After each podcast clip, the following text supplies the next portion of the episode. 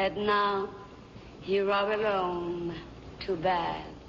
She didn't love you. Hola, ¿qué tal amigos? Bienvenidos a Burbujas de Tinto por la tarde. Mi nombre es Gustavo Gómez. Síganme en redes sociales como arroba Gómez G VoiceOver en Instagram y Twitter. Bienvenidos. Literatura, invitados, cultura. Y bueno amigos, me alegra poder traerles esta nueva entrega de Burbujas de Tinto por la tarde. Burbujas de tinto por la tarde.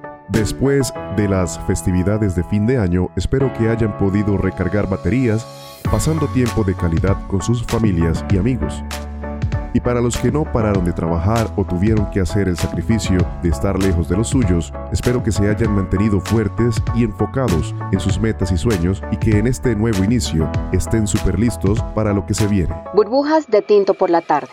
Vamos a entrar en materia. Hace algunos días me encontré inmiscuido en una conversación bastante extraña.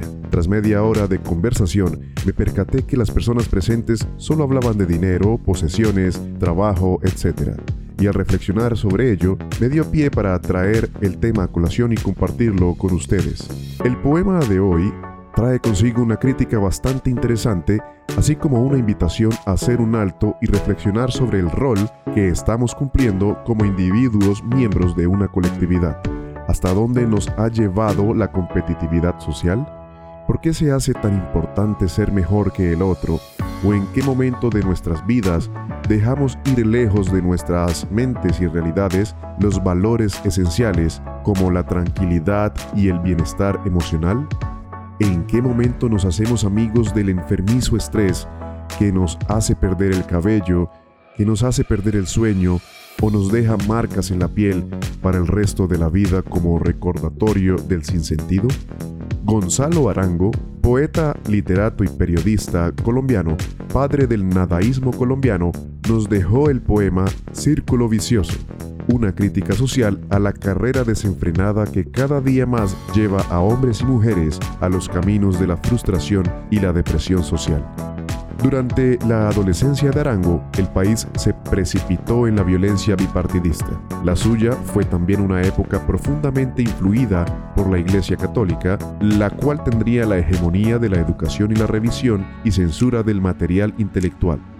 Estos elementos influirían en la vida y obra de Arango, el cual crecería con un espíritu de rebeldía y al mismo tiempo de amor por su patria. Arango nació en 1931 en Andes, Antioquia, y murió en un accidente automovilístico en Gachancipá, Cundinamarca. Burbujas de tinto por la tarde. Vamos ahora a escuchar el poema. El poema. Nos enseñaron a ser el más grande, el más inteligente, el más rico.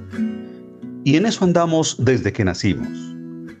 Nos estamos matando y maltratando corriendo a una velocidad loca para tratar de alcanzar al que nos hace sombra. Y resulta que después de todo, no alcanzamos a nadie. A lo sumo, somos sorprendidos en la carrera por la muerte. Única meta de los que viven en círculo vicioso, precipitados de mente. Literatura, invitados, cultura. La reflexión de hoy. Amigos, desde pequeños somos criados e insertados en una carrera desenfrenada por obtener, comprar y poseer. Juzgamos a una persona por el ¿y tú a qué te dedicas? o ¿tú qué profesión tienes? Cuando lo correcto debería ser ¿y tú cómo te sientes? No solo el dinero, sino el poder, la codicia, el ego y lo material parecen ser la única verdad de nuestra realidad. Vamos por la vida menospreciando y mirando por encima del hombro a quienes aparentemente tienen menos, y adulando e idolatrando a quienes aparentemente tienen más. Pero, ¿será cierto que son esas personas las que tienen menos? Y es que la necesidad de encajar nos hace cometer actos propios de seres subdesarrollados, injusticias, humillaciones, abusos, palabras que hieren y destruyen. Apresurados de mente, nos abalanzamos como tanque de guerra, destruyendo todo a nuestro paso.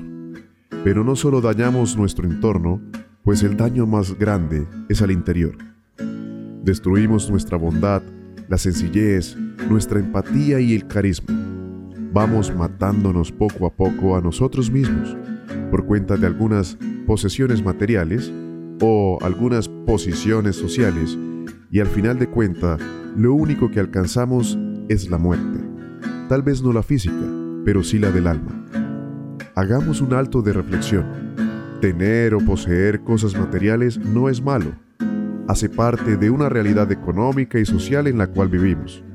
Lo no tan bueno es pretender que por el hecho de poseer algunas cosas se adquiera también el derecho de dañar al prójimo. Tener solucionado el plano material no es para nada una garantía de felicidad. Lo material no es la solución a largo plazo. Nos puede proporcionar shots temporales de felicidad, pero cuando esa sensación pasajera desaparece, nos quedamos básicamente como estábamos.